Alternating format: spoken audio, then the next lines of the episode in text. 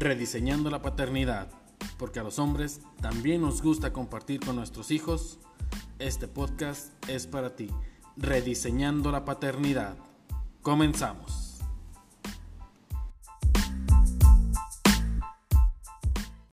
¿cómo están? Bienvenidos a Rediseñando la paternidad. Una vez más estamos muy contentos de tener un capítulo con, con ustedes, acompañándonos. En esta ocasión tenemos a una ginecóloga ella es Blanca Villanueva. Blanca, bienvenida, ¿cómo estás? Muchas gracias, Chris. Bien, bien, gracias. Qué bueno, me da mucho gusto. Agradecida y entusiasmada de estar aquí con usted. Gracias, gracias. Amigos, el día de hoy con Blanca vamos a platicar estas fases del embarazo que normalmente como hombres no conocemos o conocemos a medias, conocemos muy poco. No sabemos muchas veces como papás, como hombres, qué es lo que nos toca ir haciendo, ir desempeñando ir desarrollando, ir acompañando a nuestra pareja durante el embarazo y qué cuidados debemos de ir teniendo tanto nosotros como nuestra pareja y para nuestros bebés. Para eso es que nos va a hablar Blanca el día de hoy. Blanca, platícanos un poquito esta parte del embarazo. ¿Cuántas etapas son? Primero, que nada. Bueno, el, el embarazo se divide en tres grandes etapas que son por trimestres. El embarazo, como ya sabemos, dura nueve meses. Así es. Eh, sin embargo, generalmente se divide en tres trimestres principales. El primero que va hasta los tres, el segundo de los tres a los seis y el tercero de los seis a los nueve meses. Y eh, estos periodos son importantes porque son fases diferentes. En el primer periodo se da más la formación del bebé, todavía no hay peso del bebé, todavía no hay incomodidad en cuanto al cargar al bebé, pero hay muchos cambios. Es donde la mamá se adapta a, una nueva vida, hay un boom de hormonas. Entonces hay, muchos cambios físicos que aunque nadie los puede eh, percibir visualmente, la mamá claro que lo siente y por ende, pues el papá. Pero, ¿y qué pasa en, en, esta parte cuando la mamá y el, y el, papá no nos hemos dado cuenta a lo mejor que estamos embarazados todavía? Entonces, y ya están surgiendo esos cambios en el cuerpo de la mamá. Sí, claro. de hecho, muchas veces, fíjate que es, curioso hablando del vínculo del papá, porque muchas veces el papá es el que se da cuenta. O sea, la mamá todavía no sabe, a veces ni siquiera hay un retraso como tal o no son tan regulares y, y, el papá es el que dice, oye, estoy cansado, oye, este, tengo náuseas, oye, no aguanto la comida, algo, este, ya te bajó, cosas así. Sí.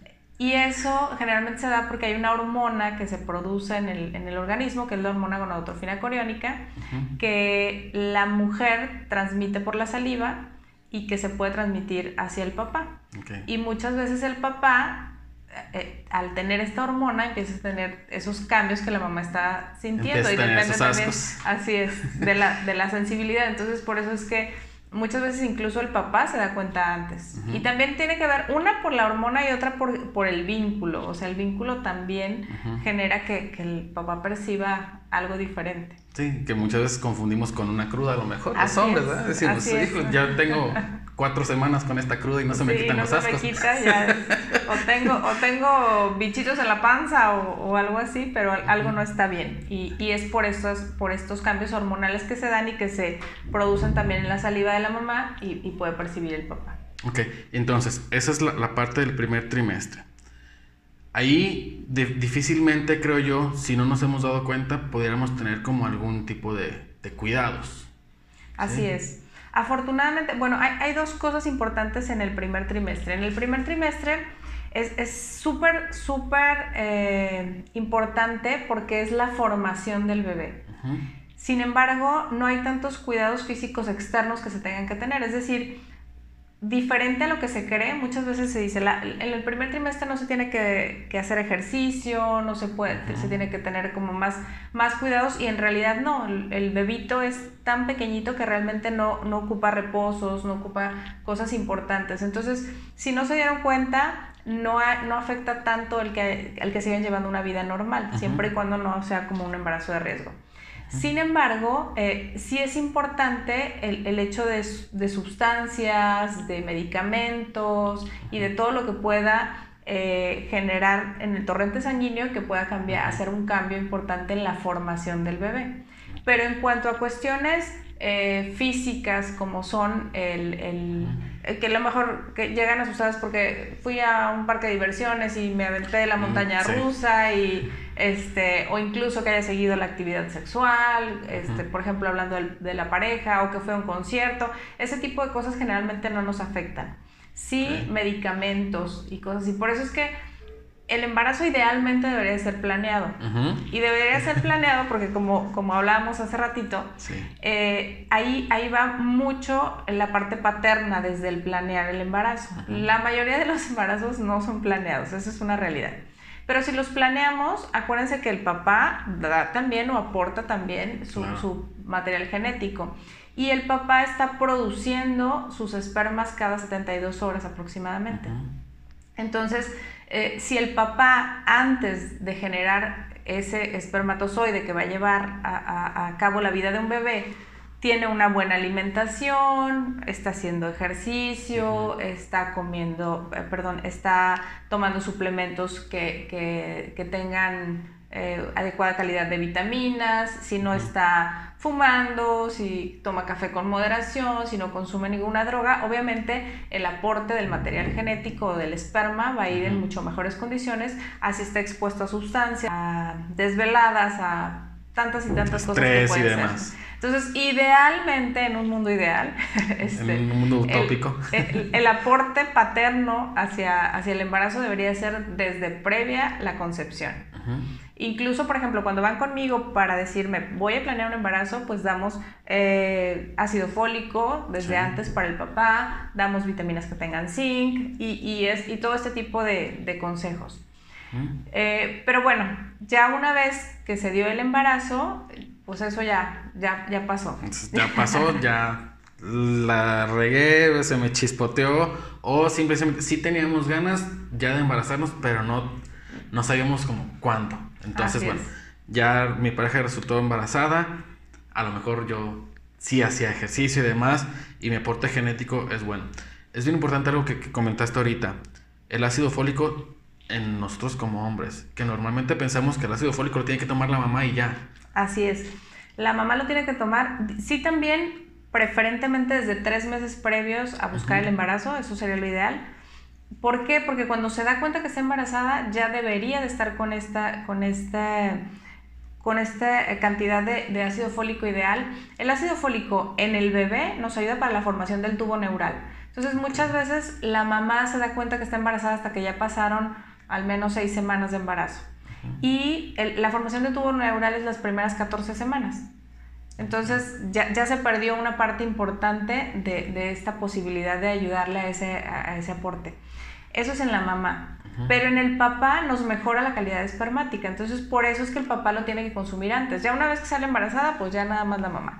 Pero antes del embarazo, cuando se está planeando el embarazo, idealmente el papá debe de estar consumiendo ácido fólico, fólico para mejorar calidad espermática. Ok, bien. Entonces, digamos, ya pasamos la primera etapa, ya nos dimos cuenta, ya acudimos con un ginecólogo y nos hizo ya el, examen ahí y dice, pues felicidades, están, embarazadas. Entonces, ahora sí, a partir de ese momento, ¿qué tipo de cuidados debemos de tener? Me encanta, me encanta eso que dijiste, yo no, yo no sé si, si te acuerdas, pero siempre lo hago, o sea, eso que dijiste de felicidades están embarazados, siempre les digo así, siempre que van los dos es felicidades están embarazados, porque el embarazo es de los dos. Es correcto. O sea, la mujer va a sufrir los cambios físicos, pero el embarazo es de los dos. Los dos aportaron. La mujer va, a funcionar como una incubadora porque el cuerpo del hombre no está capacitado para eso hasta ahorita. Naturalmente no. este, entonces la mamá funge como la incubadora, pero el aporte es de los dos y lo ideal es que el embarazo lo lleven los dos. Es correcto. Entonces ya una vez que está embarazada, Primero es el apoyar. Creo que, creo que en el primer trimestre sobre todo es el apoyar, el apapachar. La mujer no tiene ni idea de la cantidad de cambios. Imagínense lo que tiene que generarse en un organismo para generar una vida internamente. Entonces, yo les puedo mencionar cambios desde la punta del pelo hasta la punta del dedo gordo. Cambios, este, y que en cada mujer son diferentes. Tampoco se vale con que oye, mi cuñada está como si nada y tú te la pasas ahí tirada. todo el día. Pues sí, tenemos organismos diferentes, son embarazos diferentes y cada quien reacciona diferente. Y tan normal puede ser que no sientan absolutamente nada, como normal puede ser que estén literalmente tiradas en la cama. Hay unos cambios muy importantes en el primer trimestre. Una es el sueño. Tienes mucho sueño, es una pesadez increíble y es muy común que esto pase. Entonces, apoyar, apapachar, ayudar a, Y luego hay una inversión del sueño, o sea, no nada más es que tienes mucho sueño, sino que aparte, o sea, en, en, el día estás tirada y de repente en la noche estás así. O sea, se altera el ciclo circadiano del sueño y entonces pues van a ver que en la noche van a estar sus, sus esposas este, o sus... Con el celular en la tele. Con el celular en la tele y tú, ay, no que estabas tan cansada, pues sí, hay una alteración en el ciclo del sueño. Y en el día, pues tiradas, muchas veces que no se pueden levantar. La presión en la embarazada es un mecanismo protector en el cual la presión de la embarazada baja. Entonces al principio son esos cambios y literal pues sientes que, que, no tienes presión suficiente para levantarte. Hay cositas que podemos hacer para ayudarlos, obviamente acercarse al gine para que les ayude a que esas, a que esas molestias no sean tan intensas, pero una es esa, el cansancio importante, otra es las náuseas, que aunque las pueden compartir un poquito, yo a veces les digo, besen mucho a sus esposos para que compartan un poco. Porque ya, ya estamos descubriendo ahora que es a través de la saliva que a uno le dan las, las, las náuseas. Si no, mira, de verdad, pues a lo mejor este tú sigue vomitando y así luego nos vemos de lejito ni nos besamos. Sí, ni les debería de dar eso, porque luego no se van a dejar besar. Este, pero sí, otra es esa, las náuseas. Eh, y el otro súper importante también son todos los cambios hormonales. Entonces, apapachan a sus novias, apapachan a sus esposas, este, porque van a tener muchos cambios emocionales y y es un sinfín de emociones en las cuales la verdad estamos súper sensibles. Que eso yo creo que es lo que más nos cuesta trabajo nosotros como hombres, Blanca, de verdad, porque sí, sí es... Ustedes son muy prácticos. Exactamente.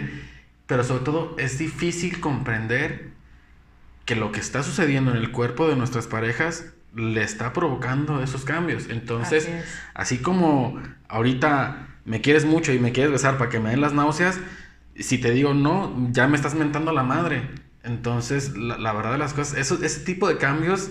Sí, son difíciles. son, son muy difíciles para nosotros como hombres, sobre todo comprenderlo, ¿sabes? No, es, como decir, ah, es que pues la estoy aguantando o la estoy tolerando. Dices, no, güey. Es tu chamba como pareja. Así es, porque están embarazados. Así es. Están embarazados ambos y es tu chamba como pareja comprender que tiene esos cambios hormonales y que así como ahorita te está abrazando, al segundo te está mentando la madre y luego se quiere dormir, pero entonces luego quiere estar haciendo el quehacer. Pero es por el embarazo. Sí, hay muchas cosas y hay cosas súper raras. Por ejemplo, incluso en, la cuestión física. O sea, hay mujeres que el embarazo les sube la libido muchísimo. Y hay mujeres que el embarazo les baja la libido completamente. Entonces, incluso eso, o sea, no es de que no es nada más lo que estoy dispuesta, sino lo que mi organismo me está este, pidiendo y generando. Entonces eso también es muy importante. Y eh, en cuanto al, al, boom de, de, emociones, definitivamente es, es algo que muchas veces no pueden controlar. E incluso a veces hay repulsión física. O sea, la embarazada a veces tiene náuseas este, hacia determinadas cosas o por ejemplo, hay quienes tienen repulsión en los primeros meses a la carne, no puedo tolerar este, comer carne. Pero hay quienes tienen repulsión al olor de su marido y, literal, o sea, es, algo físico que pasa y de repente, o sea, no se sientan mal si de repente les dicen, es que no te me acerques o, ya no uses ese perfume o váyate otra vez, por favor. O sea, el, el olfato, este, y hay muchas cosas que, que, todos se sensibilizan más. en el organismo. Yo, recuerdo perfectamente en, el, en el, embarazo de, de, Constanza que se tocó, que, o sea, mi esposa decía, me da asco esa música que te gusta escuchar, porque digo, la gente que me conoce sabe, yo soy súper bandero y norteño y demás.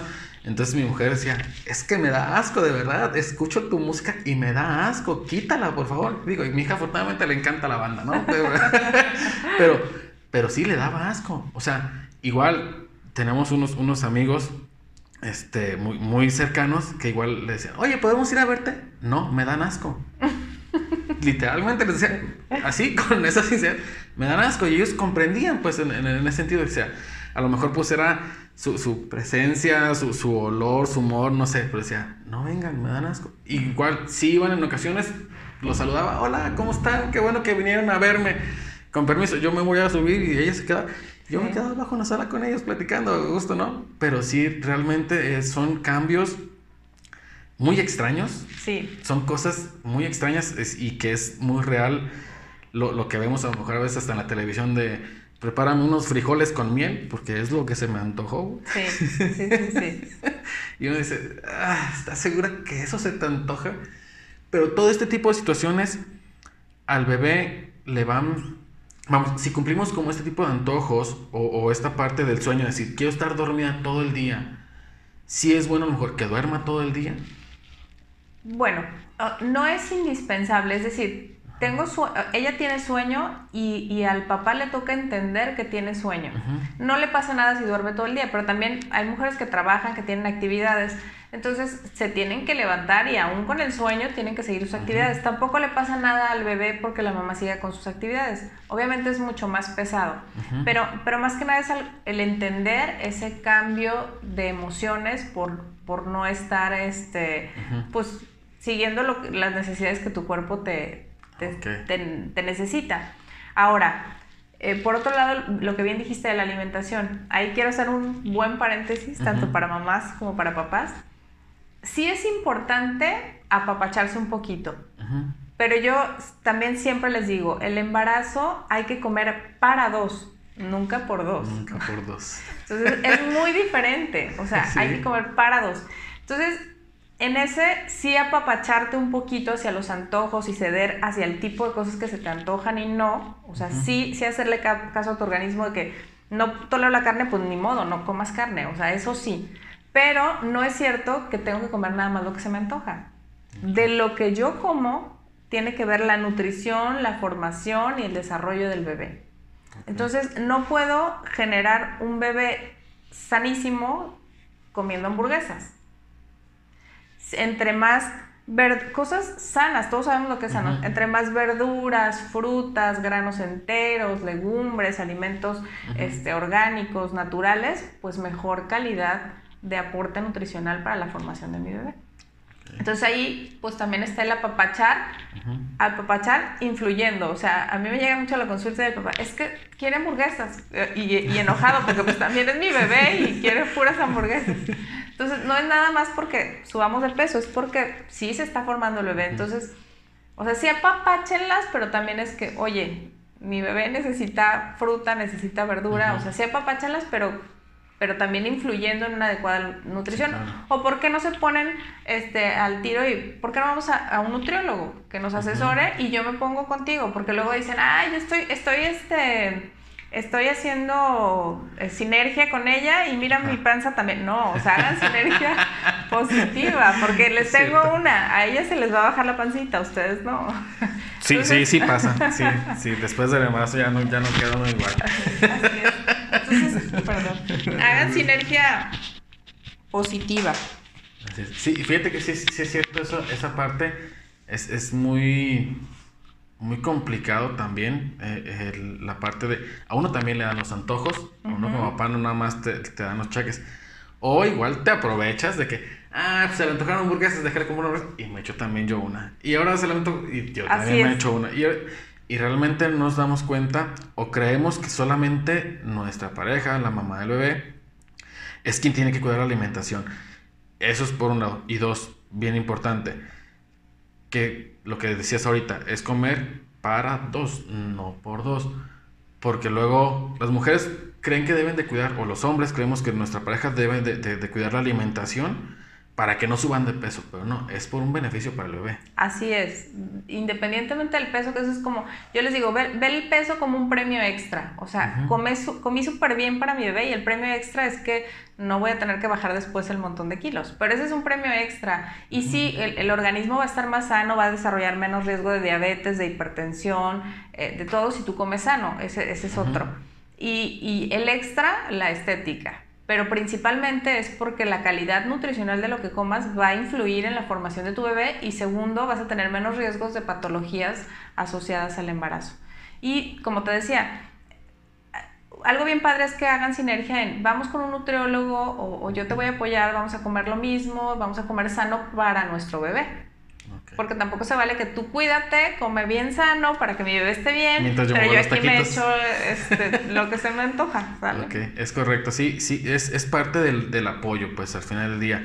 Es decir, sí, sí te apoyo en la alimentación que debemos de estar cuidando para el bebé, pero pues yo también pongo las pilas y yo también me pongo en ese mismo régimen alimenticio a lo mejor. Así Independientemente de que a lo mejor yo como papá ya no voy a aportar propiamente al, al- al bebé, ya lo aporta a lo mejor desde antes. Dices, pero sí en, en un apoyo, en una sinergia, decir, pues no te doy a ti las verduritas y yo me voy y me echo los tacos. Vamos Así a comer las, las verduritas los dos. Entonces, además de la alimentación, ¿qué otras cosas debemos de estar cuidando? Como ya lo decíamos, el ácido fólico. Pero siempre escuchamos como, es que es bien importante que estén con las vitaminas y no sé qué, y no sé qué, y no sé qué. Pero realmente no sabemos, pues ni qué, hasta que no vamos con el ginecólogo. Así es. El primero, el primero es el ácido fólico. O sea, el ácido fólico, aún antes de su primera cita con el ginecólogo, ese, como les decía, tienen que estarlo tomando desde antes. Entonces, el ácido fólico. El multivitamínico no es tan indispensable al inicio del embarazo. Como les decía, los bebecitos son chiquititos y el aporte de vitaminas no es tan necesario. De hecho, es controvertido en algunos estudios si se da o no en, los, en el primer o segundo mes de embarazo las vitaminas. Entonces, las vitaminas hasta que lleguen con su gine y su gine les va a decir cuáles y de qué tipo, dependiendo de todas sus condiciones que tengan. Y hay muchos suplementos, vitaminas, calcio, hierro, que no todos se tienen que dar todo el embarazo. Durante el embarazo los vamos dando en diferentes este, etapas, a diferentes dosis eh, o diferentes tipos de suplementos y dependiendo también de cómo vayan estando los exámenes de cada, de cada paciente. Entonces, eso va sobre la marcha. Pero otra cosa en la que sí pueden aportar mucho también ambos es en el ejercicio. Toda la mujer embarazada debería hacer ejercicio. Obviamente no puede seguir su régimen de ejercicio que hacía anteriormente. Si soy corredora voy a seguir corriendo. Digo, en algunos casos específicos se puede, pero más que nada es un ejercicio que no sea de alto impacto, que no involucre esfuerzo abdominal, que no eleve demasiado la frecuencia cardíaca. Hay muchos ejercicios padres para el embarazo y si la embarazada sigue haciendo ejercicio va a tener un embarazo mucho más llevadero y mucho más cómodo, va a tener una mejor condición en el momento de llegar al parto, va a tener un parto menos molesto o más, más sencillo. Y en eso también puede apoyar mucho el esposo.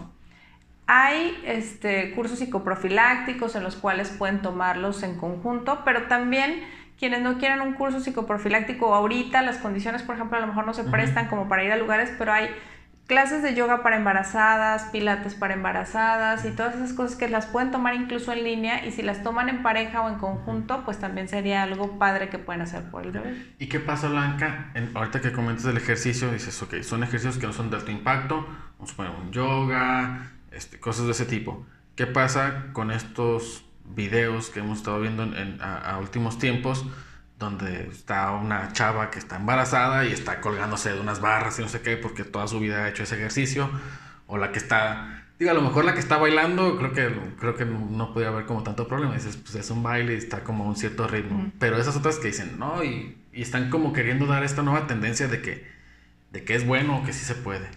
Mira, hay que separar bien. Hay gente que ha hecho ejercicio toda su vida y que es muy fuerte. Obviamente su organismo es más fuerte y van a poder hacer más cosas. Yo no puedo no hacer nada de ejercicio y de repente hoy salí embarazada, decido hacer ejercicio y quiero hacer pesas y quiero... No, definitivamente no. O nunca corrí y ahora que estoy embarazada quiero correr. No. Los ideales es que no haya alto impacto y que no haya esfuerzo, sobre todo en la parte eh, abdominal, y más si no tienes unos músculos fuertes que vayan a, a blindar un poquito. Creo que sí es, in- eh, se debe de individualizar. Un deportista puede tener mayor este, rendimiento y puede permitirse un poco más, pero siempre, acuérdense lo que les dije en un principio, la- presión está súper bajita este, la- la- y nosotros debemos de- de mantener un aporte de irrigación sanguínea que necesita nuestro bebé. Entonces, si nosotros hacemos ejercicios que nos requieren demasiado, sí podemos disminuir ese aporte que le damos a nuestro bebé. Entonces, tiene que ser, salvo los deportistas que tienen que tener el aval específico de su gine de que sí y que no, este, es, es como caso aislado. Pero todas las demás mortales que hacemos ejercicio de forma recreativa o no intensa o que no somos deportistas de alto rendimiento, los ideales, caminar. O sea, la caminata va a ser buena para todos si no hay amenazas de parto prematuro, etcétera. Este, caminar, Eh, bicicleta fija puede ser también una opción. No recomiendo la bicicleta normal por el riesgo de caída y de lesiones, etcétera. Pero bicicleta fija puede ser una opción. Eh, yoga para embarazadas, pilates para... No necesariamente tiene que ser una clase específica, pero por ejemplo, si van a una clase de yoga que no es para embarazadas, díganle a su instructor, porque hay algunas posturas que no se recomiendan, por ejemplo. Y si es específica, pues tanto mejor porque van a dar más soporte a las áreas que queremos que se mantengan flexibles. De verdad, e, es, completamente diferente la embarazada que hace ejercicio de la que no hace ejercicio, porque al final del embarazo, si no hacemos ejercicio, no nos podemos mover. O sea, literal, yo les digo, y, y, es cierto, y también ahí funcionan ustedes, que vamos a ver en el trimestre. De verdad necesita uno una grúa a veces, es de que por favor sosténme porque no, no me puedo mover, sobre todo al momento de estar acostado, imagínate todo el peso que se incrementó en esta parte del cuerpo. Entonces a veces paradas no nos da tanto trabajo, pero acostadas es literal una hazaña, incluso girarte de lado. Sí, Entonces por eso, ajá, por eso ocupamos la grúa del marido que nos, oye, necesito moverme. es cierto, da mucho trabajo moverte, pero si tú haces ejercicio, entonces vas a poder moverte con mayor facilidad al final del embarazo. Natación también es bueno, obviamente en natación, en elíptica, en, todo este tipo de cosas hay que buscar que las frecuencias cardíacas no se eleven demasiado, que mantengamos unas frecuencias cardíacas este, más como para quema de grasa que para cardiovascular. Ok. Y luego entonces, llegamos ya a este segundo trimestre y ya vemos al bebé, vamos a poner en un eco. Sí. Súper padre, ¿no? como a partir de qué momento ya, ya se ve como, como formado. Pues. Fíjate que yo, yo creo que, de hecho, una etapa que a mí me encanta eh, en el embarazo es incluso en el primer trimestre. Alrededor de las 11 semanas, más o menos de embarazo, se ve padrísimo en el ultrasonido porque se ve completito. Y muchas, muchas veces nos toca verlos, o sea, a veces todavía ni siquiera lo sienten y todavía ni siquiera asimilan que está embarazada y como no le ven panza, no la creen. Y llegan y ven al bebé brincando y es súper emocionante. generalmente a esas semanas los vemos completitos, vemos sus piernitas, sus bracitos, todo completito. Y son bebitos que se están moviendo, que están brincando. A mí, yo creo que esa es como la etapa más padre para, para enamorar, terminar de enamorarte de tu bebé, ¿no? Definitivamente. Yo, yo recuerdo, o sea, cada, vez que íbamos a las, a las, a las citas, o sea, el, el ver sobre todo, ¿sabes? Algo que, a mí me, me impactó mucho o me llenó mucho de ilusión la primera vez que escuché la tía del corazón. Sí, esa es otra que es mágica.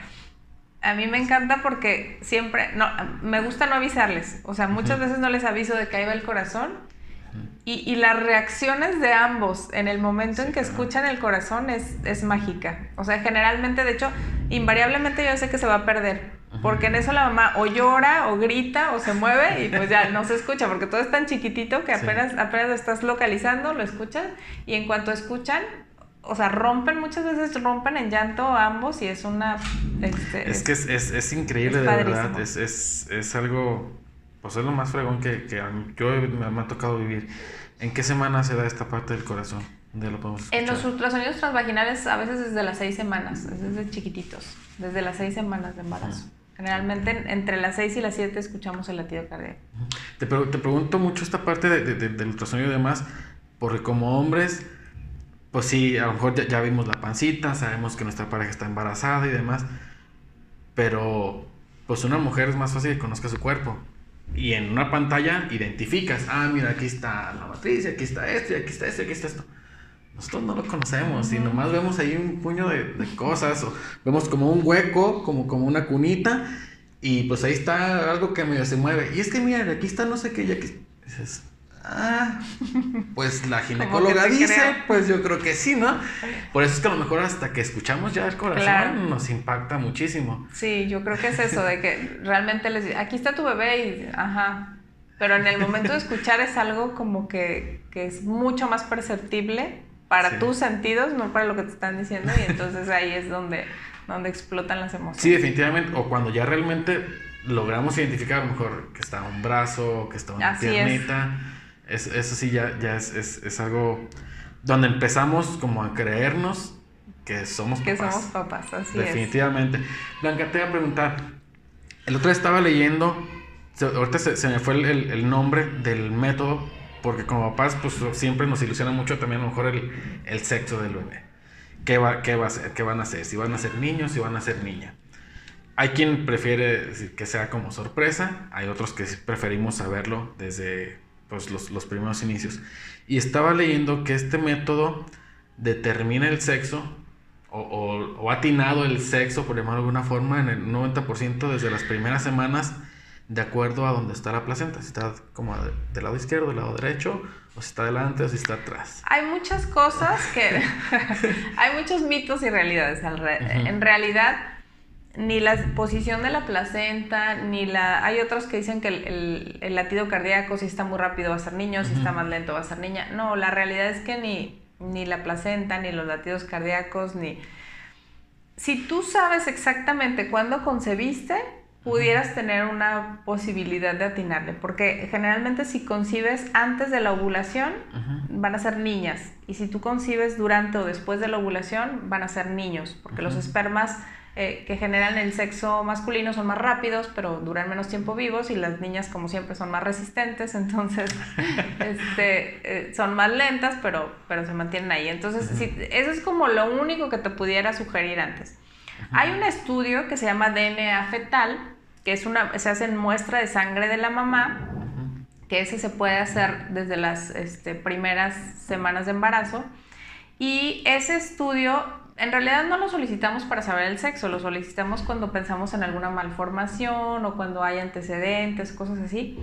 Es un estudio que es bastante costoso, creo que está alrededor de 25 mil pesos. Y ese como es cariotipo, te dice el sexo, incluso antes de verlo. Esa es la única forma en la que yo te, me atrevería a decirte qué es tu bebé sin ver realmente los genitales. Y es con el DNA fetal. Pero si no es con el DNA fetal, este, pues no, no, hasta que vemos los genitales. Yo cualquier otra cosa, que la forma de la panza, que si la verdad es que yo no he visto. La aguja. Sí, que la aguja, que la anillo. La verdad es que ni el calendario chino. Yo no he visto ninguna otra asociación real. Lo que pasa es que cualquier método que, que creas que pueda funcionar, pues te va a funcionar en el 50% y el 50% es un porcentaje muy alto. Sí, pues sí, pues si no es niño es niña, definitivamente. Entonces tienes muchas posibilidades de atinarle con cualquier... Pero no, la realidad es que para mí, salvo el DNA fetal, hasta que veo genitales, puedo decir... ¿Y hasta qué momento podemos ver genitales? Dependiendo también de la posición del bebé, de si lo hacemos con un eco vaginal o abdominal, etcétera, pero con, con en la gran mayoría, alrededor de las 17 semanas, 17, 18, ya se sabe en la gran mayoría. Ok, perfecto. Y a ver, vamos, vamos a, partir de esta parte, ya, ya adentrándonos un poquito más como hacia, hacia el parto. ¿Cómo puedo determinar la, la, parte, además de platicar con mi pareja, de decir, bueno, este, lo ideal es que sea un parto natural, pero es que yo quiero cesárea, pero es que no sé qué. Te pregunto esto o hacia dónde voy con esto. Eh, hemos estado platicando, tuvimos un programa anterior donde veíamos la parte del, parto humanizado que le llaman y hablaban mucho de, esta parte de que los bebés nazcan de una manera natural. Y luego nos decían, en México es muy común que se use la cesárea. Y no, y no, no, vamos a satanizar a los ginecólogos, pero decían, es, es, es, muy, muy común a lo mejor que el gine diga, es es más fácil o te programo para tal día y tal día van a ser tu bebé. Si no es natural, es cesárea, punto. ¿Qué, qué, qué es lo que tú como ginecóloga me puedes decir? A ver, lo ideal sí es esto y es por esta razón, por esta razón, o solamente en estos casos en específico es cuando debemos de aplicar una cesárea. Sí, bueno, la, la forma natural de nacer es el parto. Y cuando todo viene bien para un parto, la verdad es que es, es, muy padre el parto y es una experiencia muy bonita para papá, para mamá, para, para, para bebé. Pero el, el, parto, yo les digo, tiene que, tiene que quererlo la mamá. O sea, sí es la forma natural y sí es lo mejor, pero la mamá es la que va a llevar el parto. Entonces... Es la que va a sufrir el dolor. Exacto. Y, y digo, podemos ayudarlos de muchas formas, pero la mamá es la que va a llevar el parto. Entonces sí tiene que ver... Eh, eh, el, sentir de la mamá y que la mamá quiera tener un parto y la verdad es que es muy bonito. Pero también hay que ver las indicaciones. O sea, la cesárea debe de ser cuando tenga una, indicación. La cesárea, la cesárea no es nada más porque sí, pero la realidad es que en el parto, todos deberíamos de poder nacer por parto, pero eso no es una certeza. La naturaleza nos lo ha dicho. anteriormente de que existiera la cesárea, ¿cuántas muertes por parto no había? O sea, y, y, hay muchas contraindicaciones para el parto y es ahí donde viene la cesárea. En el momento en que tu bebé corre un riesgo por un parto, pues entonces ahí está la cesárea. Una placenta previa, por ejemplo, no puede nacer por parto, porque no puede el bebé atravesar una placenta para nacer. Un, este, un, bebé que viene sentadito es mucho el riesgo si lo atendemos por parto. y, y como esas hay muchas que se pueden programar porque desde antes ya estamos viendo ese riesgo.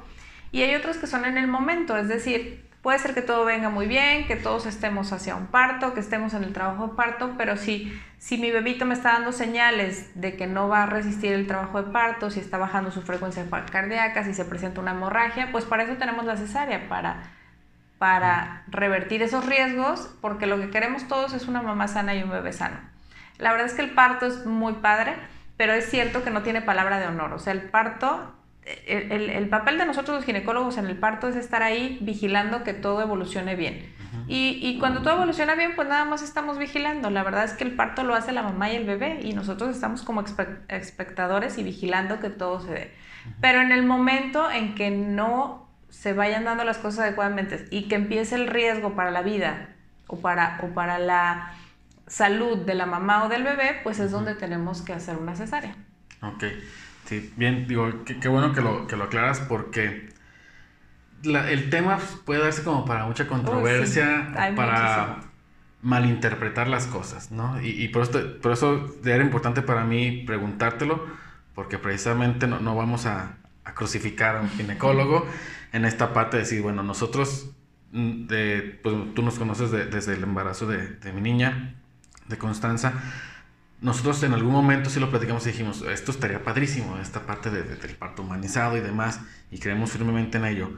Pero sí creo que a lo mejor se pudiera dar como una interpretación en algún momento de satanizar a los, a los ginecólogos, de decir, es que ellos a fuerza quieren llevar cesárea porque es más fácil para ellos, cuando no es la realidad. no, fíjate que no, o sea, jamás en la vida, yo te lo puedo decir, jamás en la vida he dicho voy a hacer una cesárea porque es más sencillo. No, Quizás ahí sí pecamos un poquito en porque es más seguro.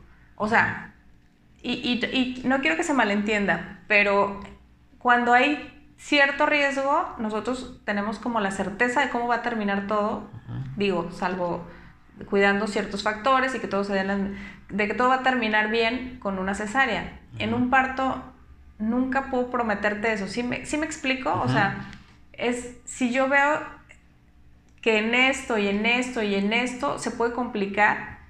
Y el resultado que yo quiero darte es un bebé sano. O sea, yo no puedo decirte, bueno, la jugando, a ver cómo terminan las cosas. No, o sea, ¿sí, sí, me explico? Sí, sí, sí, claro. No, o sea, yo, yo, como papá, si me, si me dice eso mi ginecólogo, oye, pues vamos a jugárnosla. Pues espérame, a ver, o sea, ¿cómo te vas a jugar la vida de mi hijo y de mi pareja? Entonces, creo que es más eso. O sea, creo que es más que en eso, eh, eh, ahí te puedo asegurar más que las cosas no se van a salir de contexto. Entonces en el parto, obviamente, en el parto, mientras todo vaya bien, pues sí, es lo natural. Y aparte es súper padre que nace el bebé y la mamá está como si nada al día siguiente, como si nada. Y eso es muy, muy, muy, e, es la, la, la culminación de, de, todo, todo el proceso. proceso. Y la verdad es que tú las ves y o sea, están una hora antes de parir dicen, por favor, ya no. Y, dos minutos después de que nace el bebé es, o sea, nuevas, rebosantes, felices, es súper padre. Pero desafortunadamente no todos los embarazos pueden culminar así y existen las complicaciones en el parto mucho más allá de lo que creemos.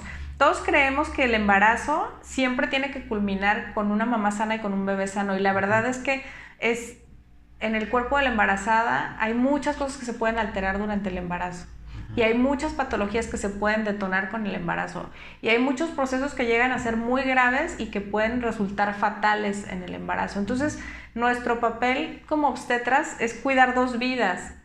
Y nuestro papel como obstetras y lo que nos mantiene vivos es entregar una mamá sana y un bebé sano. O sea, eso, eso lo compensa todo puedes estar 20 horas en un trabajo de parto y, créemelo, no nada más la mamá lo sufre, o sea, lo sufrimos con ellas, pero, pero así como la alegría es inmensa para ustedes de su bebé, o sea, no te puedo explicar la alegría que es para nosotros tener una mamá sana y un bebé sano y que todo culmine bien. Entonces, siempre hacia ahí, va hacia ahí va nuestro objetivo. Nunca es qué es lo más fácil. Es qué es lo más seguro para ambos. Yo así me rijo. Ok, es que sí, sí es, es esta parte, como tú decías, hace rato al inicio de la entrevista decías, todos los embarazos son diferentes, todos los cuerpos son diferentes. Por lo tanto, uno pudiera pensar, ah, es que ya vi una entrevista o ya mi ginecólogo me explicó las, los tres periodos del embarazo, el primer trimestre, el segundo trimestre que va a pasar, en el, en el tercer trimestre qué es lo que va a pasar, y dices, y todo va a fluir normalito. Así como es utópico o es el ideal que planees un embarazo, pues lo ideal es que tu embarazo vaya todo fluido y como si nada. Cuando pues no es así forzosamente. Pasan un montón de cosas como tú lo dices durante el embarazo. ¿Qué riesgos pueden suceder? Platícanos a, grandes rasgos algunos. Digo, sé, sé lo, lo, que yo viví, este, pero platícanos otros riesgos que pueden suceder, además de la placenta previa, que es algo como, como muy común o que escuchamos muchas veces, que igual ahorita también nos platicas qué es, porque como hombres tampoco lo sabemos, nomás nos dicen, pues es que resulta que tiene placenta previa, tiene placenta previa completa y media y no sé qué, pero ¿y qué es? O sea, ¿y, a mi hijo qué le va a suceder con eso? ¿Qué es la placenta previa? Bueno, la placenta previa, bueno, la placenta es el, el órgano que va a estar transportando los nutrientes de la mamá al bebé. Y la placenta se genera en el embarazo y se, se, fija o se adhiere a la matriz en diferentes zonas. La placenta puede ponerse en la zona de arriba de la matriz, en la parte anterior, en la parte posterior y en todos esos lugares eh, está bien. El problema es cuando esa placenta se le ocurre implantarse en, la parte inferior, por donde va a salir el bebé. Entonces, una placenta previa es cuando la placenta está obstruyendo el, el canal cervical o el cuello de la matriz un bebé nunca va a poder atravesar la placenta para nacer, siempre tiene que salir primero el bebé y después la placenta. Entonces, por ende, como les decía, una placenta previa no puede haber un parto vaginal. Pero no nada más ese es el riesgo. Hay placentas previas, como decías, que es nada más parcial, en la que nada más toca un poquito el orificio, este, o total, en la que está obstruyendo completamente. Y ese tipo de placentas tienen aparte el riesgo de que si hay contracciones, de que si hay relaciones y otras cosas, puede sangrar antes. Y el riesgo del sangrado, un en un momento en que la placenta previa esté sangrando, pone en riesgo tanto a mamá como a bebé. Entonces, en las placentas previas, sobre todo en las totales, este, tenemos que tener cuidados desde durante el embarazo, no nada más en la resolución, sino durante el embarazo para tratar de evitar que esa placenta sangre. Y en el momento en que sangre, pues resolverlo. Y también está el riesgo de tener bebitos prematuros si esa placenta empieza a sangrar antes de tiempo y tenemos que intervenir antes para que no se desprenda antes de tiempo. ¿Y la placenta se puede dar desde el inicio del, del, del, embarazo o es ya, decir, avanzado a partir de tal trimestre? La placenta se, se, implanta desde el inicio del embarazo, pero ojo, no debemos hacer diagnósticos en el primer trimestre, porque todavía, haz de cuenta que al principio la placenta se ve casi en todos lados. Y muchas veces conforme va creciendo el útero, ya se ve realmente dónde queda la placenta o hasta dónde queda y por eso es que el diagnóstico de placenta previa no se da en el primer trimestre. A mí me han llegado también papás asustados porque, ay, nos dijeron que tenemos placenta previa. No, espérame, o sea, todavía, Tienes dos todavía meses no, de embarazo. todavía no se sabe. crecer. Ajá.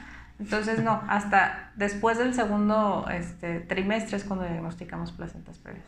Ok, qué, qué, importante, porque como bien dices, a lo mejor sí nos pueden decir, o tenemos la idea de que es que ya está la placenta previa, entonces ya no te muevas.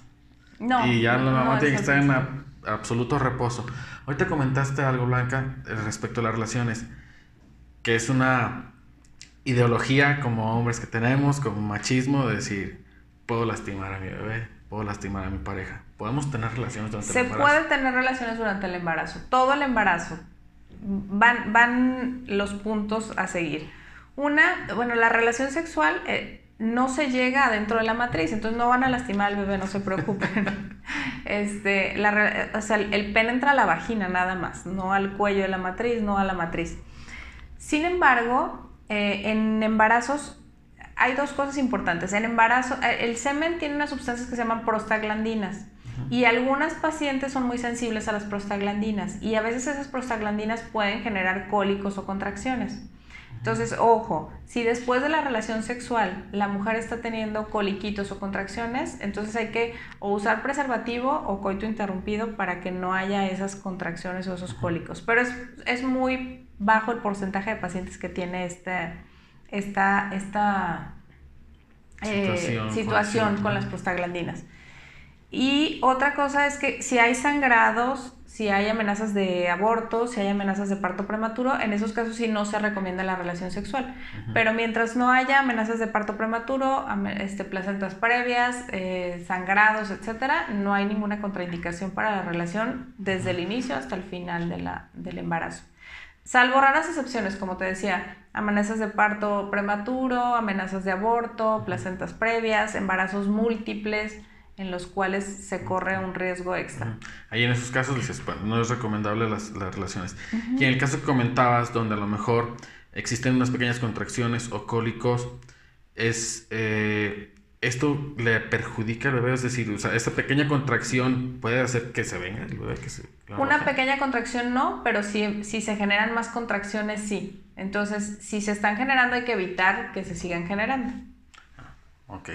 Perfecto. Y la otra es que en el momento en que les digan no se puede tener relaciones, relaciones sexuales hay que abrir el contexto de no solo es coito. O sea, cuando les digan no pueden tener relaciones sexuales, no pueden tener coito pero sí pueden tener relaciones sexuales y pueden generar otro tipo de vínculo y otro tipo de relación con sus parejas y no necesariamente porque les digan, no pueden tener relaciones sexuales, ah, pues tú para allá y yo para acá y, y ahí nos vemos en nueve meses. Sí, es que sí, sí, sí es cierto, o sea, sí, sí pasa y como hombres, te digo, sobre todo tenemos esa idea de que a lo mejor pudiéramos lastimar al, al, al bebé y demás, cuando muchas veces nos, nos han dicho y siempre nos han recomendado al contrario, es benéfico para el bebé. Sí, no, no, no, o sea, es un vínculo que tienen y obviamente que ustedes estén unidos y cerca y, y, este, y con esa mm, complicidad, pues eso es bueno para su bebé, definitivamente. Ok, bueno, vamos a regresarnos un poquito ya al, al, tema del, de los trimestres en el embarazo. En el tercer trimestre, ¿qué es lo que vamos a empezar a notar de nuestro bebé y de nuestra pareja? Bueno, en el tercer trimestre, creo que para el papá es el más padre bueno, entre comillas. es el más padre porque ya ve la pancita y ya puede ver incluso a su bebé moviéndose, porque en el tercer trimestre ya se ve el bebé, ya lo puedes tocar y ya incluso puedes generar una convivencia con él. O sea, yo, yo tengo papás que me cuentan y es cierto que dicen, es que yo le cantaba esto cuando estaba embarazada y ahora, y, ya que nace, le canto esto y me conoce. Claro que te conoce, o sea, todo lo que tú hagas y el vínculo y la cercanía. A veces tienen incluso juegos papá con bebé de, de le toco aquí ya sabe, o de cuando le hago así ya sabe que soy yo. O hay papás que me ha tocado que en el parto les empiezan a cantar la canción que les cantaban en el embarazo y el bebé se queda tranquilito como cuando escucha el corazón de la mamá. Entonces, en ese trimestre es muy padre para el papá porque realmente ya puede convivir y, generar una, un, vínculo. con su bebé, porque ya es mucho más perceptible y porque incluso el, bebé ya, ya lo puede escuchar y ya puede reaccionar. Entonces, en cuanto al bebé, creo que es el más padre para el papá porque tiene ya ese vínculo directamente con su hijo. Es decir, en el tercer trimestre el bebé ya está formado al 100%, ya todos sus órganos se, formaron. ya está madurando y creciendo. Ya, Nada básicamente, ya no, está, ya no está en proceso de formación, vamos a llamarlo de esta manera. completamente Ya está completo y ya tiene incluso sus sentidos, puesto que ya te escucha. Ya. Así es. O sea, sienten ellos al momento que uno llega y le tocan la panza. Claro, claro. Haz de cuenta que todo está amortiguado porque e, está una bolsa, está líquido y el bebé está ahí. Y obviamente pues está todo el cuerpo de la mami, que es la, la, la piel, la grasita, el músculo y luego el útero y todo lo demás. Entonces son, son sensaciones amortiguadas, pero claro que perciben y más. Cuando sientes el piecito así, claro que si le haces va, va a percibir y va a notar ciertos patrones de la forma de tocarlo, de la forma de moverlo, pero sí, sí siente todo amortiguado, no le lastima, pero sí percibe. Ok, sí, digo, no vas a llegar a empujarlo, pues, pero, pero sí es, es, es importante y, y, como bien lo mencionabas, es, es como paz, ya es donde a lo mejor disfrutas mucho el embarazo. Claro. Yo, yo recuerdo efectivamente yo llegaba en, las noches después de trabajar y, le hablaba a la pancita, la saludaba, hola, ¿cómo estás? Ya vine y no sé qué y demás. Y efectivamente es algo increíble, es algo que como papás no nos imaginamos siquiera que, realmente pueda pasar, pues. Y, imagínate más, allá de, una cuestión médica, de, que un médico venga y me diga, es, es real, si pasa, para mí es como tan mágico que cuando la niña nace, y el primer día, o sea, porque, pues bueno, tuvo la complicación, nació prematura y demás. Cuando yo llego a la incubadora a, verla por primera vez y le empiezo a hablar y empezó a apretar los ojos como, como buscándome, fue de verdad así como, wow, o sea, sí me reconoció pues. Claro, claro que los conocen, no se la creen, pero de verdad, de verdad, todo lo que generen en vínculo interno, claro que queda ahí. Y aparte, o sea, queda en ese consciente que puedes percibir, pero queda en su subconsciente eternamente. O sea, todo el cariño, papacho y todo que ustedes le puedan dar desde la pancita. O sea, en la pancita no, no es exclusivo de la mamá. El apapacho, el vínculo y todo no es exclusivo de la mamá. O sea, atrévanse y creen un vínculo desde, desde el vientre. Y se disfruta muchísimo, es, es, una realidad. Pero entonces, yo como papá, además de estar disfrutando de esta parte, ¿qué, cuidados debo de estar teniendo o qué señales debo de estar este, observando? Decir, todo sigue caminando bien, todo sigue avanzando bien. Además de las, de las citas, las citas deben ser cada 15 días, cada mes. Generalmente son mensuales y el, al final eh, hay más riesgos de que se va bajando el líquido, la placenta se madura, de ver el crecimiento, etc. Entonces al final después empiezan a ser cada 15 días y luego cada 8 días, dependiendo de qué tanto se extienda el embarazo en embarazos post-términos y al final los estamos viendo cada ocho días más o menos. entonces, además de, de, las citas, que, que, deben de estar siendo este, regulares, ¿qué señales debo estar yo como papá observando en mi pareja? A lo mejor es decir, ya pasó la, la etapa de, de, los, de los vómitos, de las náuseas, del sueño normal. Este, ahora, ¿qué tengo que estar observando para saber que el embarazo sigue avanzando adecuadamente? Hay que estar muy al pendiente, por ejemplo, de edema. Es normal, todas las embarazadas se hinchan, pero siempre hay que ver que no esté asociado esa hinchazón hacia, hacia presión alta. Entonces, cuando hay hinchazón, que a veces uno no lo percibe igual, pero si tú estás viendo como una hinchazón excesiva, hay que corroborar cómo está su presión, cómo están sus proteínas, etc. Otra cosa importante que pueden valorar y percibir ustedes es el movimiento. O sea, ya sabes cómo se mueve tu bebé. Digo, la que más lo percibe siempre es la mamá, pero tú también nota ciertas reacciones. Al final del embarazo hay que estar al pendiente de los movimientos fetales. Al principio no, porque es normal que no se sienta y es normal que se sienta a veces cuando están muy pequeñitos, pero en el último trimestre ya, ya tiene como, no hay como un, se tiene que mover tantas veces al día porque cada bebé es diferente, así como afuera vemos bebés muy inquietos, hay bebés más tranquilos, igual en la pancita hay bebés mucho más tranquilos y hay bebés más inquietos, pero ustedes ya saben cómo se mueve su bebé. Y entonces es el estarle preguntando cómo se ha movido, cómo ha estado, este, etc. Una es esa, otra en el último trimestre hay que estar observando que la mamá no tenga eh, síntomas como dolores de cabeza frecuentes, siempre hay que estar al pendiente ya de las presiones.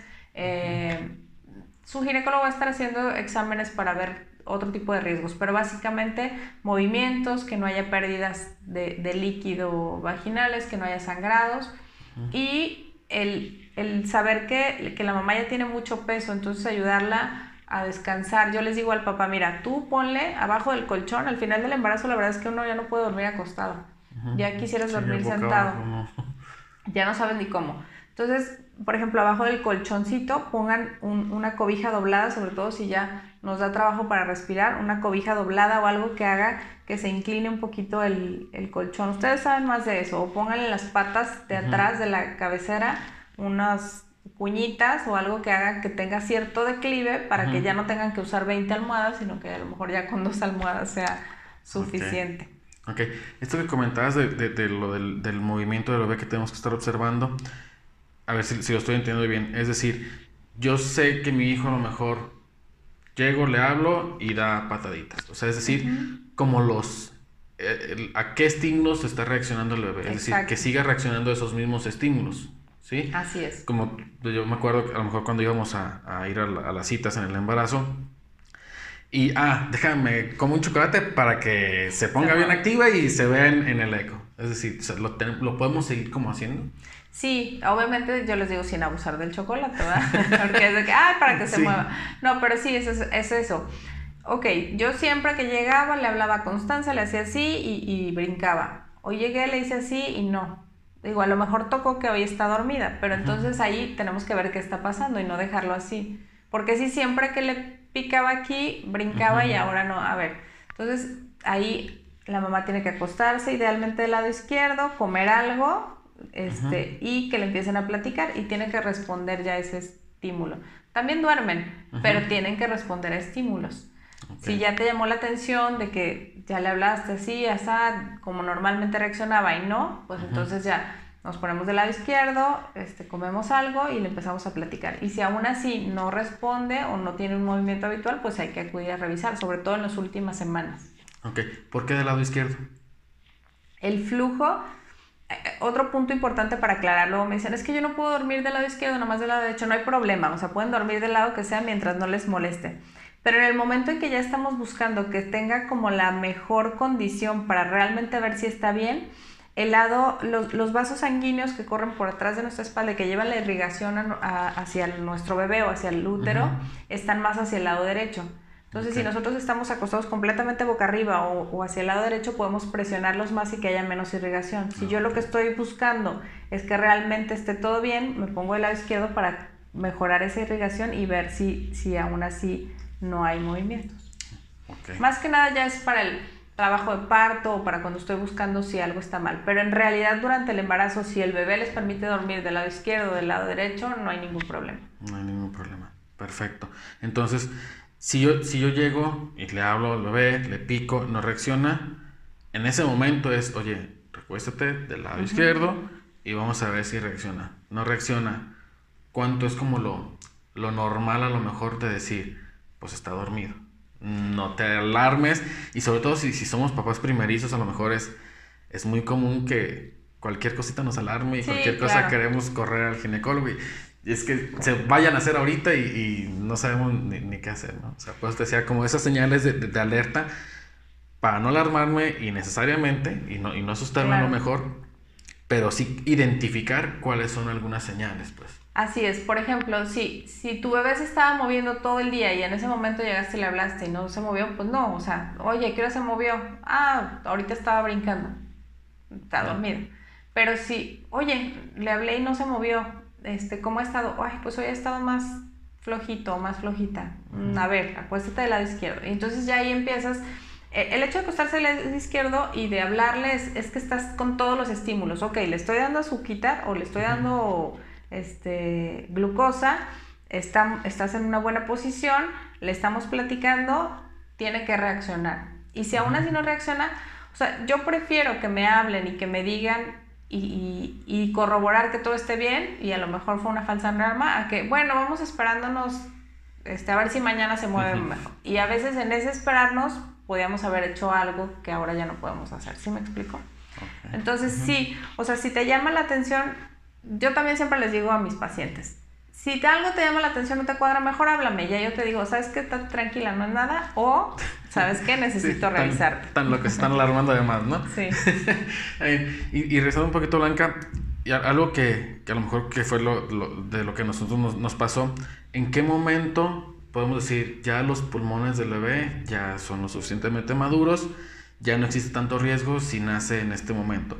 Te lo pregunto porque es, es como muy común también escuchar esa parte de decir, si existe a lo mejor sangrado y ya dices, existe el riesgo de nazca el bebé y rápido la inyección y no sé qué para madurar los pulmones porque es algo pues primordial en un bebé, ¿no? Que, que los tenga. ¿En qué momento se desarrollan los pulmones? ¿Y en qué momento ya tienen la madurez suficiente como para decir ya no existe este riesgo de tener que inyectarlo de urgencia? Es muy variable porque cada bebito también va madurando diferente, pero teóricamente un bebé de más de 36 semanas generalmente no va a tener dificultad por la maduración pulmonar. O sea, si ya llegaste a la semana 36, que eso no te preocupe. Generalmente o es muy poco probable que vaya a haber algún problema de este, inmadurez pulmonar. Antes de la semana 36 y qué tanto antes, generalmente sí buscamos incluso el madurar pulmones, es decir, muchas veces tenemos incluso una ruptura de membranas a la semana 30 y si no tiene maduradores pulmonares, incluso si no hay otro riesgo, si vemos que no hay infección y todo, obviamente hospitalizada con antibiótico, muchas veces tratamos de detenerlo para alcanzar a, dar esa maduración pulmonar. La maduración pulmonar ocupa entre 24 y 48 horas, eh, idealmente 48 horas, es decir, se pone una dosis, otra dosis a las 24 horas e interrumpes 24 horas después. Entonces es muy variable, tienes que ver muchas cosas, pero en teoría un bebé después de 36 semanas no necesita maduradores pulmonares ni necesitas tratar de detenerlo más si es que ya quieren hacer o si es que ya hay algún motivo. O sea, a las 36 semanas podemos estar tranquilos. Un bebé es de término desde la 37 hasta la 41 semanas. Ya se considera de término, pero desde la 36 generalmente están maduros sus pulmones. Y en el Inter, o sea, hay bebitos que nacen de 34 a 35 semanas y como si nada, tienen pulmones completamente maduros. Y hay bebitos que nacen a la 34 y tienen dificultad para respirar porque la maduración no en todos los niños se da a la par. Hay incluso patologías que los maduran antes, hay patologías como la preeclampsia, que, que como es restrictiva los hace madurar antes y hay bebitos súper chiquitos que nacen muy maduros. Eh, pero generalmente maduradores pulmonares damos desde la semana 24 hasta la semana 35 más o menos. Ok, ¿qué es la preeclampsia? Ahorita que lo mencionaste. que no es lo mismo que la placenta previa. No, la preeclampsia es una condición en la cual a grandes rasgos se conoce como presión alta durante el embarazo, pero es algo mucho más complejo. La preeclampsia se da por una alteración de, en el momento en que se implanta la placenta, como yo les decía, normalmente la embarazada hace una vasodilatación que hace que la presión baje. En la preeclampsia no se da ese cambio y entonces en cualquier momento se puede detonar durante el embarazo que eh, haya una, los vasos sanguíneos se cierran y entonces hay como una mm, presión alta asociada a proteínas en la orina y asociada a una falla sistémica en la cual eh, puede haber convulsiones, puede haber falla del hígado, del riñón. Eh, la verdad es que la preeclampsia, ah, y ojo aquí, la preeclampsia es, es algo muy complejo que pone en riesgo la vida de la mamá y del bebé y entre más temprano se presente, mayor es el riesgo. La preeclampsia generalmente nunca inicia en el primer trimestre, generalmente la preeclampsia inicia después de la semana 20 y entre más pronto, más grave porque aparte no puedes eh, seguir un embarazo, por ejemplo, con una preeclampsia severa. Entonces tenemos bebés prematuros y tenemos mamás con riesgos de, muerte incluso. Pero ojo, hay un estudio que siempre recomendamos que se hace alrededor de la semana 13 de embarazo que se llama tamizaje del primer trimestre. En el tamizaje del primer trimestre se miden los flujos de las arterias uterinas y eso nos puede predecir una preeclampsia. Cuando esos flujos están alterados, podemos saber que es probable que, la mamá vaya a desarrollar una preeclampsia y entonces podemos dar medicamentos que nos ayuden a disminuir ese riesgo de preeclampsia o a que no se presente tan grave o a que se presente más tardíamente cuando el bebé ya esté maduro y cuando corran menos riesgo ambos.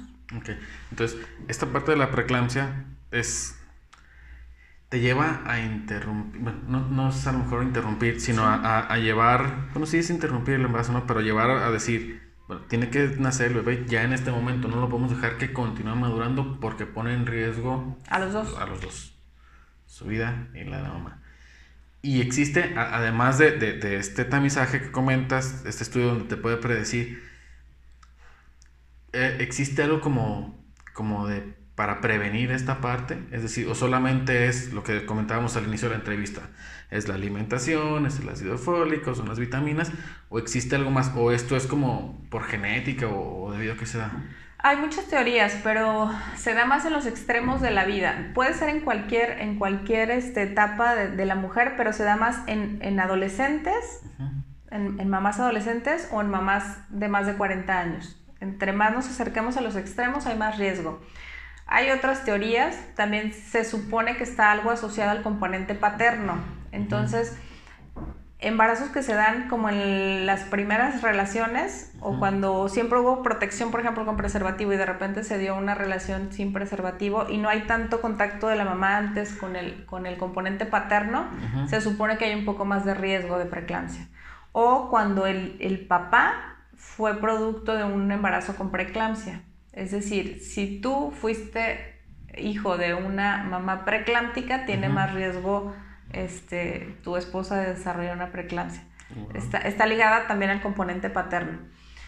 Eh, y cuando tenemos esos extremos, utilizamos eh, de antemano, por ejemplo, cuando tenemos mamás adolescentes, mamás de más de 40 años o con antecedente de preeclampsia en embarazos previos, sí damos algunos medicamentos que pueden disminuir el riesgo de, de desarrollar una preeclampsia. Ok. Revisen su árbol genealógico, muchachos. Este, sí, es, es importante. Fíjate, esa, esa, parte sí no, no, la, no la sabía. Y qué importante y cómo, volvemos al, al, punto, muchas veces creemos que el embarazo nomás es de la mamá. Así es. De, los dos. De y los que dos. incluso, gracias a tu árbol genealógico, puede tu, tu, pareja desarrollar una preeclampsia y estar en riesgo. Qué interesante, Blanca. Esto nos, nos da para, para seguir platicando mucho. Ahorita ya tenemos que, que terminar desafortunadamente la, la, la, entrevista. Ojalá nos, nos puedas acompañar des, después en, en claro otros programas sí. este, para seguirnos platicando toda esta parte porque sí es, es necesario, es indispensable que, que, como papás y como hombres nos demos cuenta de, de, signos, de síntomas, que vivamos el embarazo, porque tal cual es así, que nosotros vivamos el embarazo, que así sí es. se vive, sí se disfruta, sí se preocupa uno, sí se asusta. Cuando de repente te llaman y te dicen, oye, pues es que me siento mal, hay un sangrado, deja tú, o sea, deja tú la, la emoción y el nervio cuando te dicen, ya, ya. se rompió la fuente y, y, tal, ¿no? Pero sí nos, nos preocupa y nos asusta mucho también esta parte y no sabemos tampoco cómo reaccionar. Así es. Cuando de repente, oye, es que ya hay un sangrado. Y entonces, ¿y pues qué hago? ¿Es, ¿Es, lo mismo que la fuente o qué? No, o sea, ya tenemos que acudir al doctor. O, eh, y, y ahorita, antes, antes de, de, de terminar y, y, de despedirnos, dime, dime nada más algún signo que yo pueda detectar para saber si mi pareja tiene preeclampsia. Que tú puedas detectar eh, dolor de cabeza. Bueno, los síntomas para, para descartarla es dolor de cabeza, dolor intenso en la boca del estómago, que la mayoría de las veces es una gastritis, pero tendrías uh -huh. que descartar. Eh, edema, hinchazón y sobre todo en eso, esos son los signos en los cuales ya nosotros tenemos que hacer estudios para ver si se trata de eso o de muchas otras cosas que pueden ser. Okay, pero sí, para, para, para tener como, como sí. muy, muy alerta porque si es... Dolor de cabeza, zumbido de oídos, lucecitas este, uh -huh. y hinchazón. Ok, bien. Blanca, ¿dónde te podemos encontrar? ¿Dónde te buscamos? En Ginemet, justo Sierra 2620. Ok, ¿algún Ahí teléfono? Estamos.